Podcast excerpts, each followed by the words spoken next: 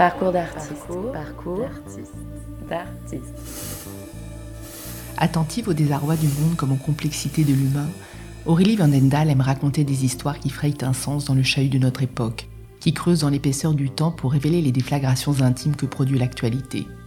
La metteuse en scène et directrice du Théâtre de l'Union, Centre dramatique national du Limousin, puise dans le répertoire contemporain la matière d'un théâtre politique de fiction où l'intelligence du jeu et la précision de l'écriture scénique déploient toute la force dramatique du texte. Elle nous raconte son parcours d'artiste. De toute façon, je ne suis pas vraiment la personne que vous cherchez.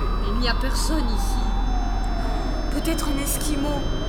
Il pourrait pêcher dans les glaces pour nous nourrir et m'aider à construire un nid pour la venue du bébé Il n'y a pas d'Esquimaux dans l'Antarctique. Et vous n'êtes pas réellement enceinte, vous avez inventé ça de toutes pièces. Tout ça c'est inventé donc. Si la neige est froide. Oh Ah, ah, je suis enceinte. Ici, je peux être enceinte et, et je peux avoir toutes les sortes de bébés que je veux. Ceci est une retraite, un vide. Sa vertu, c'est que tout y manque, c'est le grand gel des sentiments. Ici, vous pouvez ne rien éprouver, ne rien craindre, c'est pour cela que vous êtes venu. Respectez la délicate écologie de vos illusions. Bonjour Aurélie Vandendel. Bonjour. Vous venez aujourd'hui de prendre la direction du Théâtre de l'Union, Centre dramatique national du Limousin, mais avant cette nomination, il y a eu un chemin qui vous a mené vers le théâtre, au Conservatoire de Clermont-Ferrand plus précisément, où vous avez suivi une formation de comédienne. Alors, quel était ce chemin?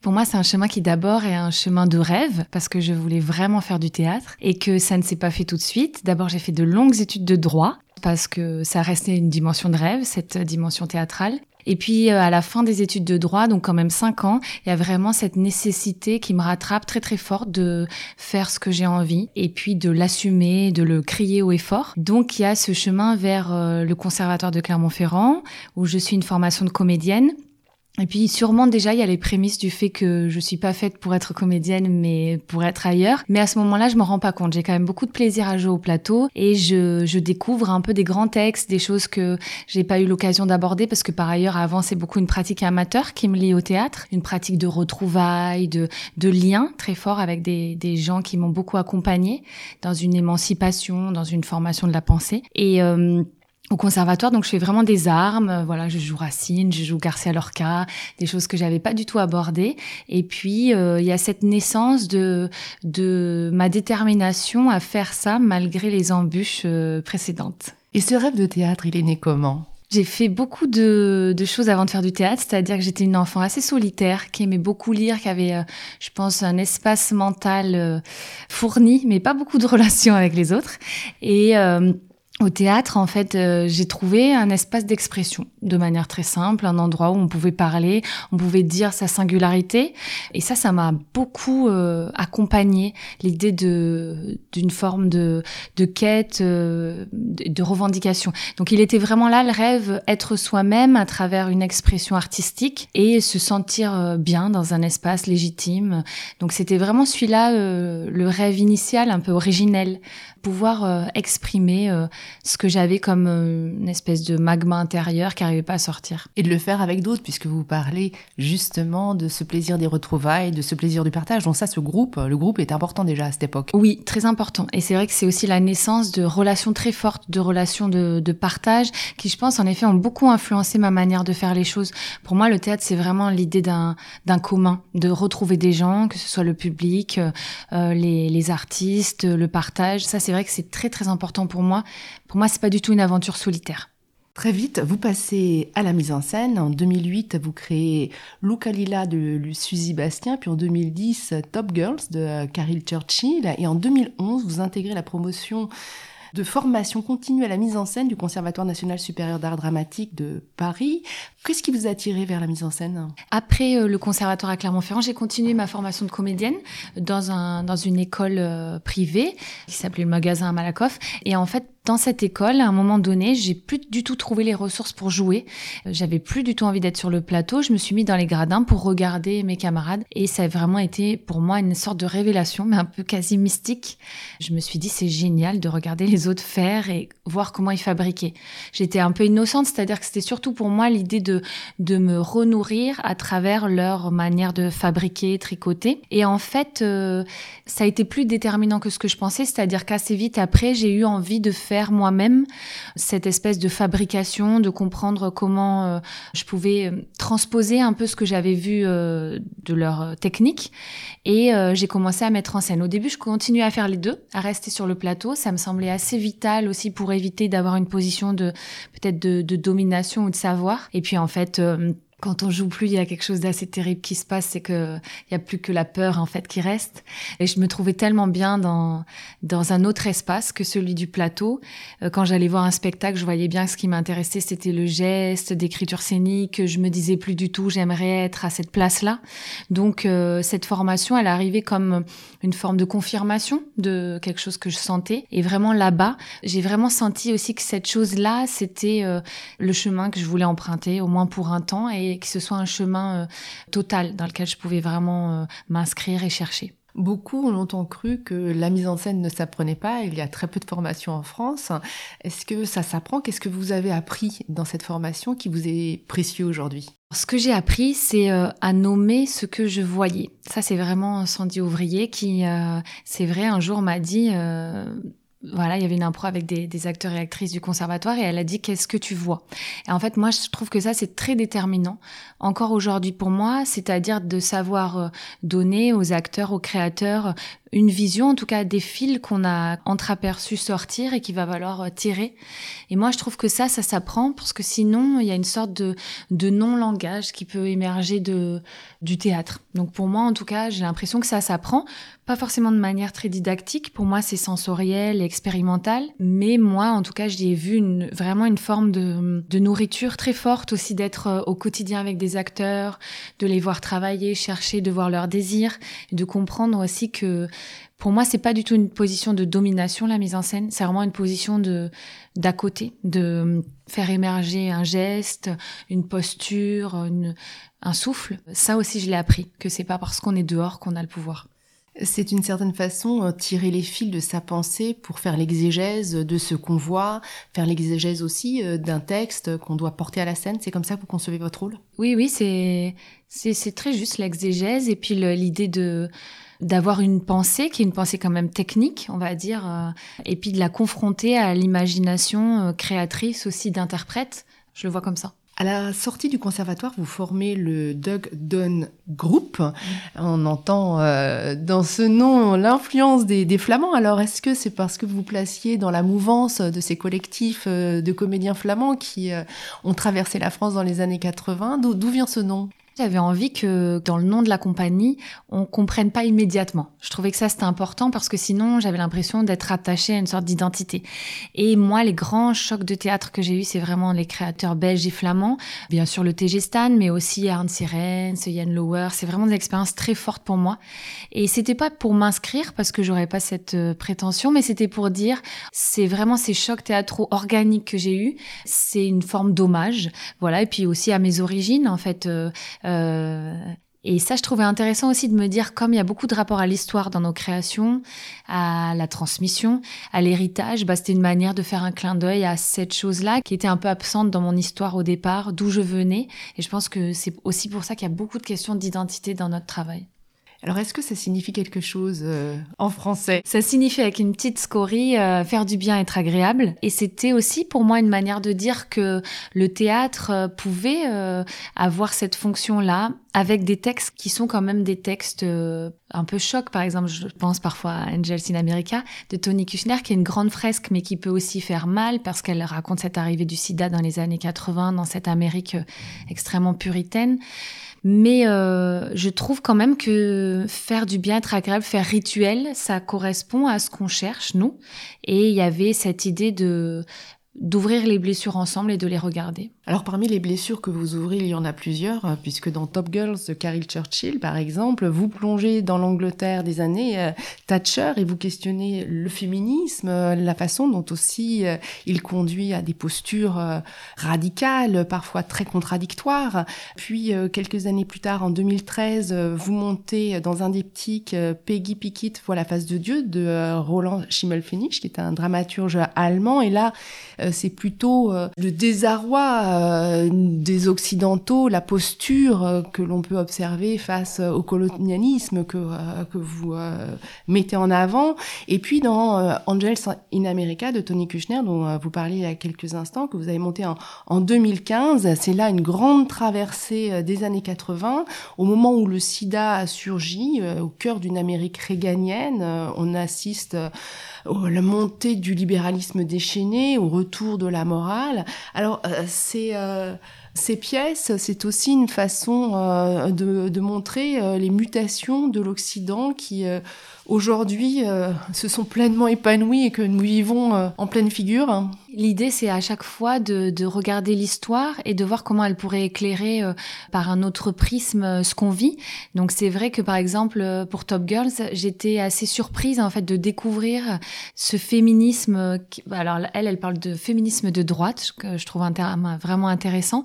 Et euh, voilà, c'était une manière aussi de me positionner comme metteuse en scène, de, de réfléchir à ces questions-là, voilà, dans mon domaine. Et puis après, dans Peggy Pickett et puis dans Angels in America, il y avait l'idée de se dire comment je peux parler de ces chocs personnels que j'ai eus quand j'étais euh, jeune adolescente, qui est vraiment l'arrivée du SIDA avec des auteurs qui me marquent énormément, Cyril Collard, Hervé Guibert, et de me dire voilà comment je peux retranscrire ce que j'ai en moi ressenti comme une mutation énorme un changement de pratique sociale, amoureuse, euh, enfin sexuelle, et de voir comment je peux les explorer théâtralement, les transposer et, euh, et faire une sorte de, de cartographie de, de ce qu'il y a eu là.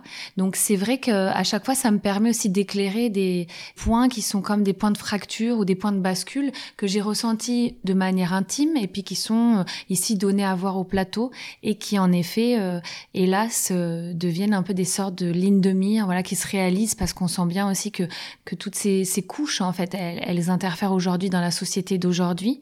Ça, ça m'intéresse énormément, c'est vrai, de me dire comment on en arrive là et en regardant ça par le prisme de l'histoire, qu'elle soit contemporaine ou plus ancienne. Donc une plongée dans les années 80 pour voir euh, d'où sont parties ces ondes de choc euh, qui frappent euh, notre, notre modernité. Plus tard, en 2019, vous avez monté L'absence de guerre de David Hare, britannique. Et alors là, on plonge dans une bataille électorale que nous vivons en direct live.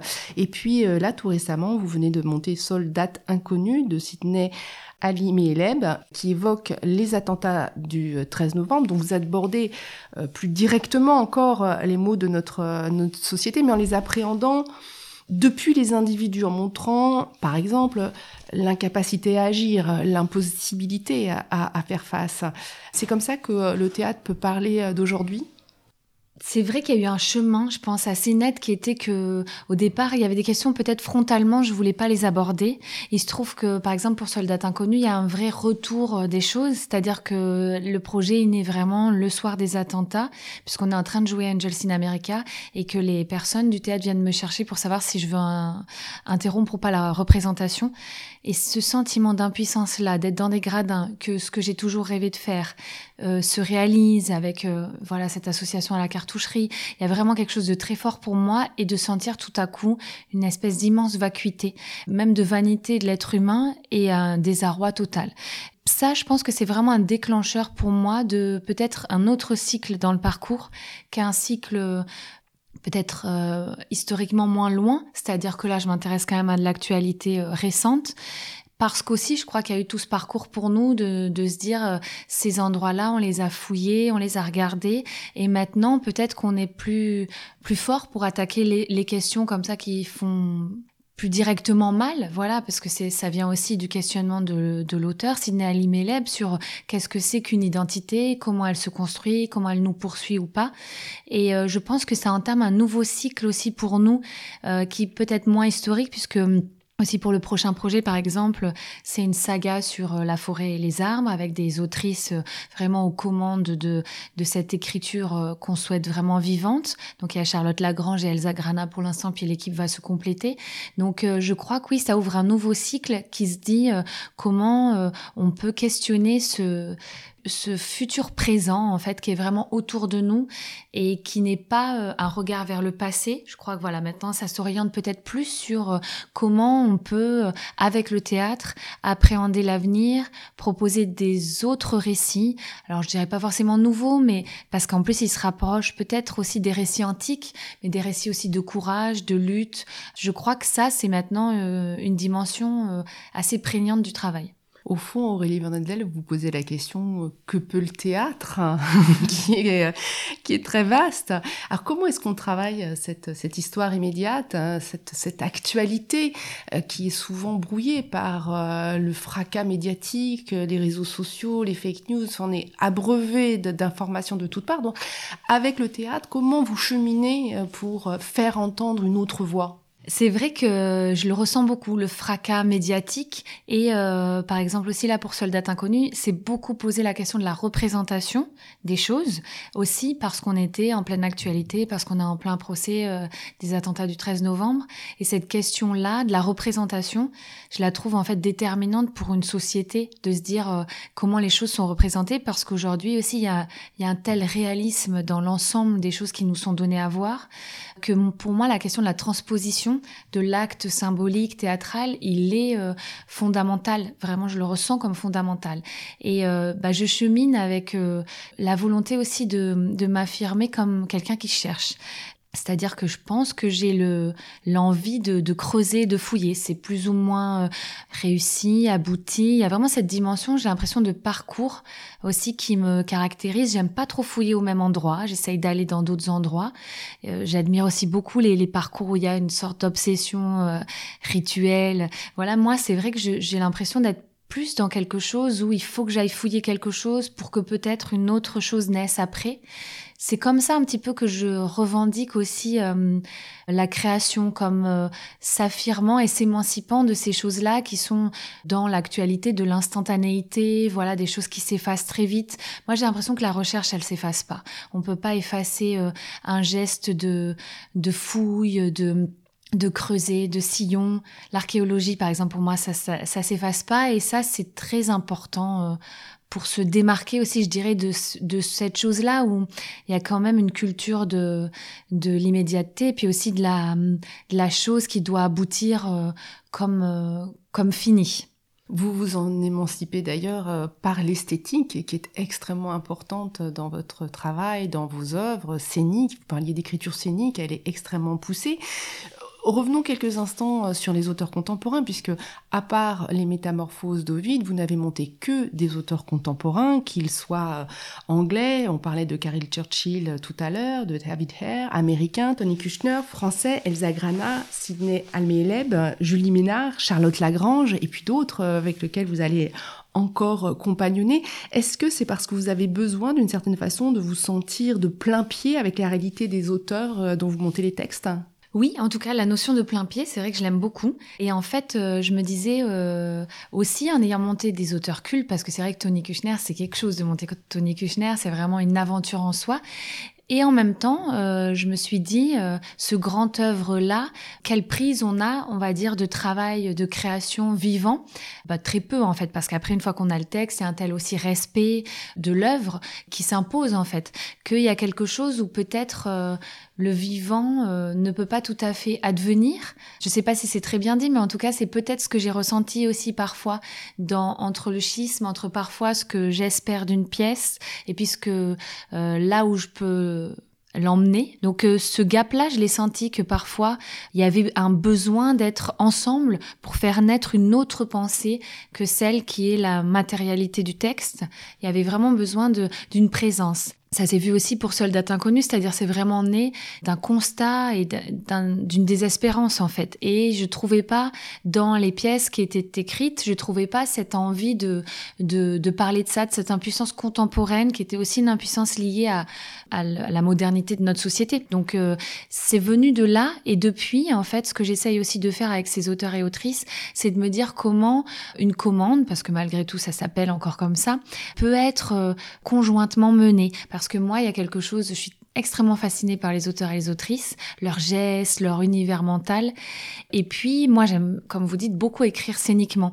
Et parfois, il y avait, voilà, vraiment ce, cette dichotomie entre quelque chose qu'on m'a livré, puis après ce que je vais en faire, et une sorte de falaise entre les deux. Et donc, avec notamment euh, le projet La Forêt Monde avec Charlotte Lagrange et Elsa Grana, on a décidé que on n'allait pas subir cette contrainte, mais que même si ce serait très long, on allait euh, écrire ensemble. Euh, ce qui ne veut pas dire qu'elles se mettent pas à la table elles de leur côté pour écrire, mais en tout cas écrire ensemble ce dont on rêvait autour de ces arbres qui sont aussi une matière euh, pour nous extrêmement euh, fertile puisqu'ils communiquent entre eux avec d'autres signaux que des signaux langagiers. Et euh, voilà c'est un peu notre en tout cas notre point de départ pour pour rayonner.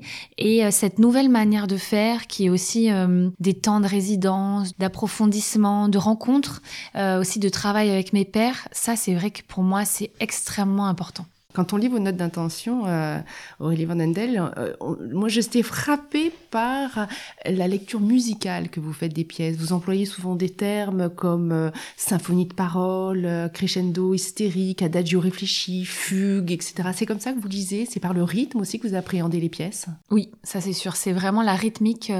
c'est un guide très fort pour moi pour tout, je dirais pour la direction d'acteur, moi je parle souvent de jouer vite et vif parce que parfois je pense que dans la tradition française qui est vraiment une tradition de texte, aussi moi comme j'ai été formée, il y avait quelque chose du jeu du mot. Alors que moi j'ai l'impression que c'est le jeu du souffle qui guide en tout cas euh, nos plateaux, hein, sans aucune euh, velléité que ce soit partout pareil. Euh, vraiment une, ouais, une, une, idée de ce rythme. Et puis moi j'adore la musique, c'est quelque chose de très important aussi dans les créations. Euh, la musique live, la musique composée, mais aussi la musique additionnelle. Et euh, pour moi, il y a souvent des indications comme ça de tempo, de qu'est-ce que ça pourrait être euh, ce climax-là, dramatique, d'essayer de le de construire un peu comme ça, comme une partition, avec une grande frustration pour moi de ne pas être musicienne. Donc euh, peut-être que c'est pour ça, j'ai un fantasme de ça. Dans les euh, défis formels que vous vous posez, hein, il y a aussi cette question donc, de l'image euh, qui est extrêmement importante, avec l'influence du cinéma que l'on sent dans vos différentes créations. Quels sont les réalisateurs qui vous inspirent? Vraiment, la, la, grande référence pour moi immense, c'est vraiment David Lynch, voilà, qui est une référence pour beaucoup de gens, mais aussi parce que j'adore la diversité de son parcours. Voilà, Elephant Man, c'était un grand choc euh, esthétique pour moi et puis émotionnel. Et puis je le vois faire un, film comme Mulholland Drive et, il y a quelque chose de l'ordre de, la recherche qui je, que je trouve fascinant. Euh, voilà, après il y en a plein, des réalisateurs peut-être plus étranges. Euh, Roy Anderson, par exemple, qui a une espèce d'esthétique aussi de, l'image très importante avec des tableaux très composés, mais aussi plus récemment des réalisateurs euh, allemands qui se donnent aussi des défis formels. Le film Victoria, où c'est un grand plan séquence, où en fait ils travaillent un peu comme au théâtre, puisque les acteurs ont vraiment un parcours dans Berlin. Et c'est l'histoire d'une nuit un petit peu sauvage. Et donc l'idée aussi du procédé qui infuse sur, euh, sur le, travail, ça c'est des choses euh, importantes pour moi. Aussi le dogme, enfin il y, en a énormément. Puis récemment, par exemple, j'ai vu un film chez Razad, voilà, un film sur Marseille et avec des acteurs non professionnels qui m'a bouleversée. Il y en a plein et j'aime aussi l'idée de se, de se dire qu'est-ce que c'est les esthétiques qui sont convoquées au cinéma. Alors que le théâtre, bah bien sûr, avec ce, ce plan fixe qu'il nous propose, bah c'est plus difficile de renouveler en cours un objet. Donc, euh, c'est des, des appuis euh, de recherche euh, qui me qui m'interpellent. Vous avez d'ailleurs adapté un scénario, Cri chuchotement. Ça a donné dans les veines ralenties, c'est en 2013, partie du diptyque Avant l'oubli. Et le cinéma a effectivement ces techniques euh, de flashback, de retour en arrière, etc. Comment est-ce que vous travaillez ça euh, concrètement euh, dans la boîte noire du théâtre? Alors, il y a plusieurs choses parce que dans les veines ralenties, ça a été voilà vraiment aussi la naissance de cette collaboration avec Elsa Grana et l'idée de se dire voilà qu'est-ce que le matériau cinéma peut amener au théâtre. Et puis après, ça a donné, je pense, toutes les réflexions autour de la vidéo, de la vidéo en direct, du live. Et puis euh, la question du, du montage aussi d'une histoire, de comment on raconte. Notamment dans Soldat inconnu, c'est une c'est une narration très très fragmentée avec beaucoup de d'aller-retour entre des temporalités diverses. Et c'est vrai que je trouve que le cinéma, il a cette facilité à revenir en arrière, à aller dans le futur, en un clin d'œil, on va dire, parce que c'est voilà, c'est souvent du montage, des superpositions.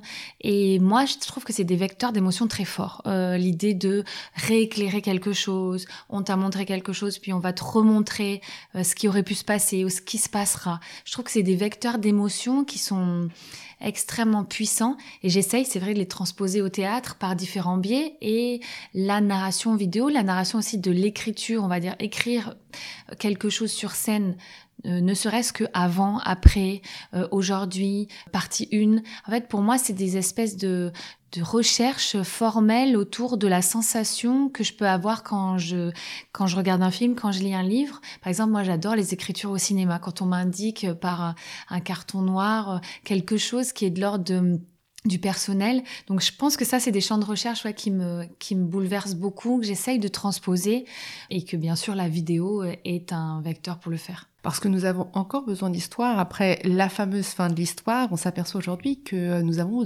besoin de récits pour comprendre le monde aujourd'hui. Alors en tant que femme de théâtre, c'est euh, ce que vous cherchez à faire aussi, retrouver une façon de re-raconter le monde Absolument. Oui, oui, je pense que moi, c'est très important de refaire récit, refaire récit ensemble. Après, je dirais que les moyens de faire récit, il me semble intéressant à, oui, à redécouper parce qu'en fait, peut-être que euh, il y a eu des moments où le récit était plus pluriel, voilà, il y avait plus de, de manières de raconter. Là, euh, je ressens moi une sorte de, de direction pour raconter les choses. Peut-être que je me dis que le théâtre a à faire avec cette chose-là de comment on raconte euh, le monde aujourd'hui et que c'est pas forcément euh, de A à Z en suivant un, fil. Voilà, je, enfin en tout cas ça m'interroge beaucoup et je pense que le théâtre est là pour ça, pour refaire récit ensemble, retisser. C'est des, des débats ancestraux, mais, mais je les trouve vraiment intéressants au moment où il y a une fragmentation, il me semble, de des histoires justement par la multiplicité des médias, des, des voix. Euh, où on peut aussi encore raconter, parce que les, réseaux sociaux sont une manière de se raconter, évidemment. Le théâtre, qui est vraiment l'espace de commun, il doit, il doit se, se, il doit, je sais pas, en tout cas, il peut se charger de, de cette chose-là, qui est euh, d'autres formes de récits qui sont aussi moins données moi, c'est vrai que cette idée de, de ne pas donner toujours la même version de l'histoire, ça me semble euh, aussi euh, capital. Et quel est le rôle de l'écriture scénique dont nous disions justement qu'elle est extrêmement précise, extrêmement riche dans vos mises en scène? Elle est très importante parce que c'est vraiment comme ça que je construis. Donc en fait, il y a vraiment cette idée d'avoir le texte et ensuite de ressentir par le plateau ce que nous on nomme un peu la vérité du plateau, c'est-à-dire parfois le texte doit s'émanciper, doit s'agrandir, au contraire se réduire.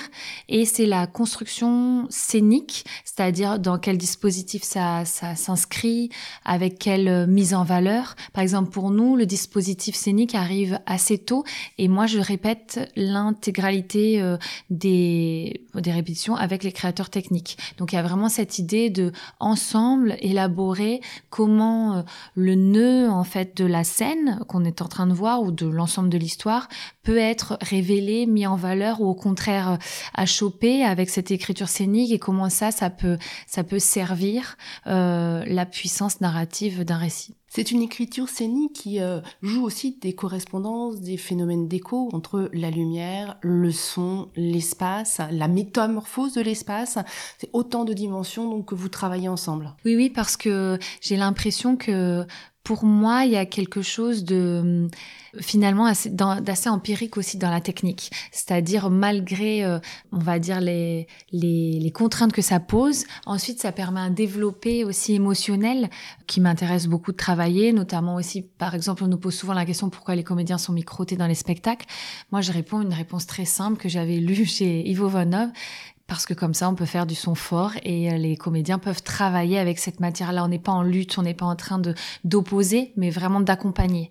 Donc, euh, ça fait partie intégrante du processus et ça permet de construire euh, les forces du récit. Quand on regarde votre parcours, euh, Aurélie Vandendel, on voit que vos choix de texte euh, sont en prise avec le monde aujourd'hui, donc répondent à une préoccupation de faire un théâtre d'une certaine façon politique.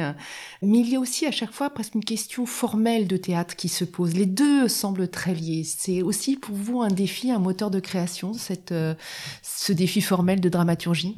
Je trouve que les auteurs et autrices contemporains proposent vraiment des défis à la mise en scène je parle vraiment en tant que discipline, c'est-à-dire comment euh, ils poussent toutes les portes de l'hybridation, voilà, des personnages, de l'incarnation, des changements de temporalité. Je trouve qu'il y a vraiment cette cette effervescence, cette émulation autour de tout ça.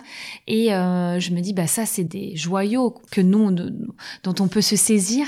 Et c'est vrai que ça va avec euh, ce qu'on raconte parce que c'est une espèce de de manière de un kaléidoscope de la société. Et euh, j'ai l'impression que c'est lié au sujet intrinsèquement ou formellement, et, c'est comme ça que je l'aborde, euh, voilà. Et questionner le théâtre, c'est toujours questionner la représentation. Oui, oui, pour moi, c'est toujours comment on montre les choses, comment on s'inscrit par rapport à la société, d'autant plus qu'on a ces questions vraiment dans les textes ou dans les, matériaux initiaux.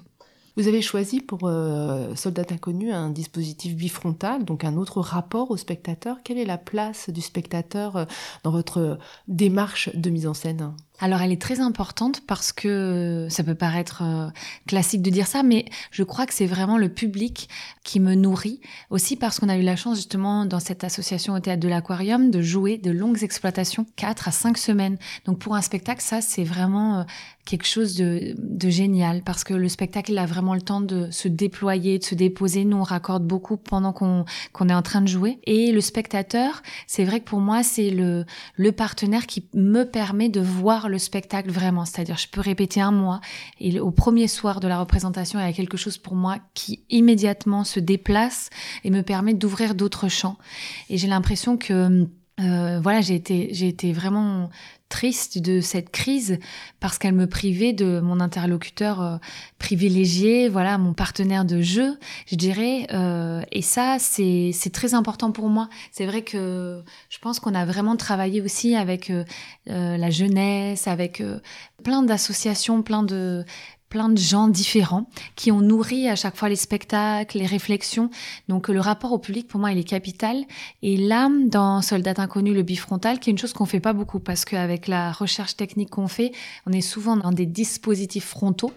Et là, il y avait l'idée en tout cas de restituer, de tenter de restituer ce qui s'était passé après euh, euh, au théâtre de l'Aquarium après les attentats de 2015, c'est-à-dire dans ce hall du théâtre, j'ai vraiment ressenti une communauté de gens qui ressentaient au même moment la vibration d'un monde qui était en train de basculer. Et cette euh, sensation vraiment de circularité, de, de lien, j'avais envie de la restituer et j'avais vraiment avec Julien Dubuc, qui est donc euh, le créateur qui a fait la scénographie, lumière, vidéo de ce spectacle-là, l'intime conviction qu'on pouvait pas être euh, dans un rapport de données et qu'il fallait voilà qu'on fasse communauté. Et l'idée du spectacle c'est aussi d'essayer de créer cette circularité de se sentir ensemble autour de, de cet événement là de cet événement là que nous abordons à la fois par l'après par l'avant. Donc il y a tout un jeu de temporalité euh, qui se qui se mélange qui se qui se brouille et que nous abordons comme l'onde de choc qui a ébranlé totalement deux êtres confrontés à cet événement donc on est dans leur intimité et on les voit traverser. Et alors ce qui est très euh, touchant, c'est qu'à la fois on est dans l'empathie, et en même temps, cette empathie nous renvoie nous-mêmes, c'est-à-dire euh, nous questionne sur nous.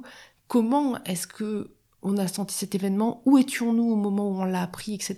Et euh, je crois que ça ramène le public à, cette, cette question de quoi faire, que faire hein.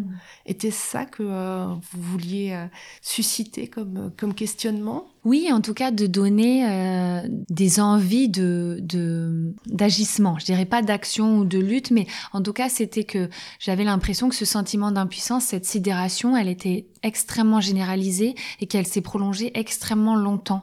Il y a eu vraiment cette cette paralysie.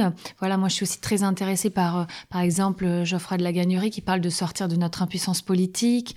Donc ce mécanisme-là, il est vraiment à l'œuvre, je trouve, d'une forme d'apathie euh, sociétale et l'idée, c'était, en tout cas, oui, par l'intime, par euh, des discours euh, d'agissant ou, d'agir, de réfléchir à qu'est-ce que ça pouvait être la lutte.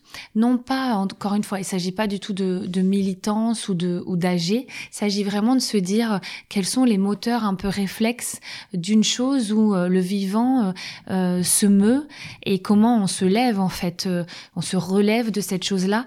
Et pour moi, avec cet intime-là aussi que, que Sidney Alimeleb a, a, écrit, c'était aussi de se dire, euh, par la, le destin de ces deux êtres qui sont vraiment, pour moi, fauchés en plein vol d'une espèce d'innocence, comment on peut raconter euh, plus généralement euh, cette histoire de qui a lieu il y a très longtemps en fait, parce que voilà, l'un des l'une des choses un peu clés de la pièce, c'est vraiment ce eux, c'est moi, qui est une projection de qu'est-ce qu'on aurait pu être. Donc en effet, le, le mécanisme de retour à soi-même, il est euh, il est important pour nous. C'est une façon d'être politique, mais de biais. Oui, en tout cas, bon, moi je suis très inspirée par le théâtre politique, notamment euh, par le théâtre politique anglais. Mais je trouve que quand on est français, c'est un peu différent parce qu'il y a une autre culture de cette chose-là, une culture aussi syndicale. Et c'était euh, pour moi essayer de rassembler dans un récit justement ce politique-là et cet intime qui, en fait, je trouve, sont très liés. Je crois que c'est aussi pour ça que j'ai monté l'absence de guerre. J'avais envie de rentrer dans les arcanes du pouvoir pour essayer de, de comprendre un peu le, les animaux politiques. Et puis maintenant, ça s'inscrit un peu autrement euh, parce que je crois qu'il y, y, a vraiment l'intime de chaque individu aussi, un travail important sur les cellules, euh, qui est vraiment une espèce de trame de fond euh, chez nous maintenant. voilà, et comment je peux travailler avec des acteurs qui, peut-être ça, c'est vraiment une nouveauté aussi, qui portent en eux une histoire qu'on arrive à, amener au plateau sans faire fi de leur identité et en même temps sans forcément l'exploiter de manière autobiographique, ce qui n'est pas notre, notre domaine de recherche. Au sein du Doc Group, vous avez travaillé avec beaucoup de fidèles d'ailleurs, des comédiens. Cette mhm. fidélité, c'est important, ça construit, ça consolide un geste artistique au fil des années. Oui, ça c'est sûr. C'est vraiment des, pour moi des compagnons et des compagnonnes de route qui m'ont suivi aussi dans des, dans des errances, si je peux dire, et puis aussi dans des choses où j'étais très déterminée. Et cette confiance mutuelle qui se développe au fur et à mesure des projets, pour moi, c'est euh, un espèce de repère d'où on peut vraiment euh, euh, faire émerger les projets. Donc c'est vrai que c'est important, et je trouve aussi que travailler avec des acteurs et des actrices qu'on connaît, il y a quelque chose où on peut aller chercher, fouiller dans des endroits de peut-être qui ont été effleurés dans une précédente pièce voilà, moi, c'est vrai que la notion de, bah, je l'avais dit au début et puis vous l'aviez soulevé, la notion de groupe et de troupe, c'est c'est important pour moi et hum, ça vient sûrement de cette euh, première expérience originelle de théâtre. Une nouvelle page s'ouvre pour vous, Aurélie Van Endal, puisque vous euh, venez de prendre la direction du Théâtre de l'Union, euh, Centre dramatique national de Limousin. Comment est-ce que vous concevez une direction d'une institution théâtrale? Alors, je la conçois déjà avec beaucoup de désir, parce qu'il y avait beaucoup de désir de ma part de me déplacer de peut-être aussi de rendre euh, l'appareil à ce qui m'avait beaucoup aidé, c'est-à-dire l'accompagnement, parce que j'ai été aussi beaucoup accompagnée, aussi bien par des structures euh, telles qu'Arcadie ou après plus tard par euh, des théâtres. Donc cette notion d'accompagnement, elle était pour moi très importante. J'avais envie de la mettre en, en chair. Donc il y a beaucoup de désir pour moi de ce côté-là, de me dire qu'est-ce que c'est l'accompagnement quand on n'est pas juste dans un geste, on va dire de de dons matériels, mais qu'est-ce que c'est de d'accompagner une démarche?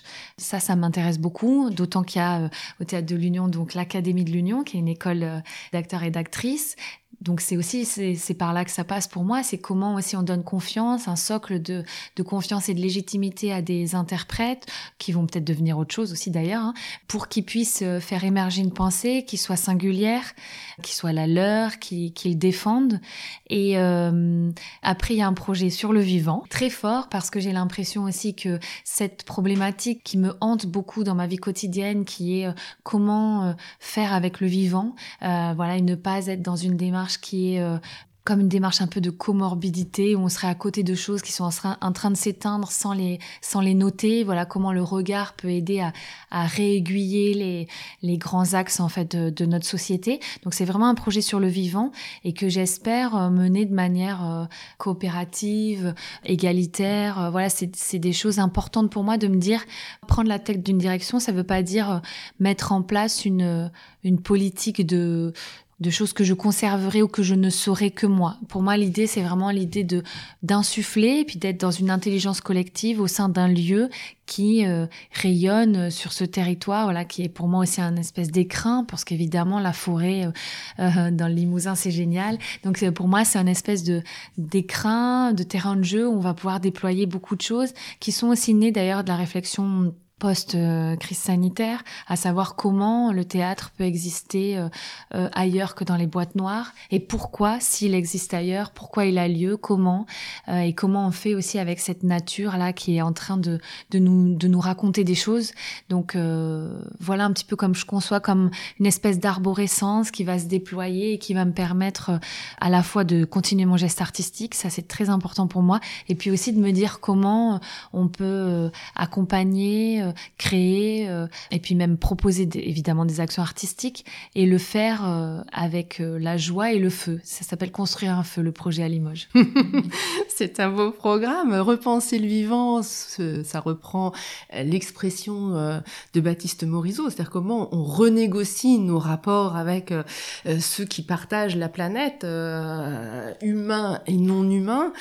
Ça veut dire aussi repenser les relations de production et de diffusion, les la façon dont on conçoit les rapports avec les autres artistes Absolument. C'est vrai que ça, c'est une souffrance, je pense, qui est généralisée des deux côtés, hein, des côtés des, des, programmateurs comme du côté des artistes. Évidemment, moi, j'étais de ce côté-là jusqu'alors. Donc, c'est vraiment euh, essayer de la mettre au cœur du débat.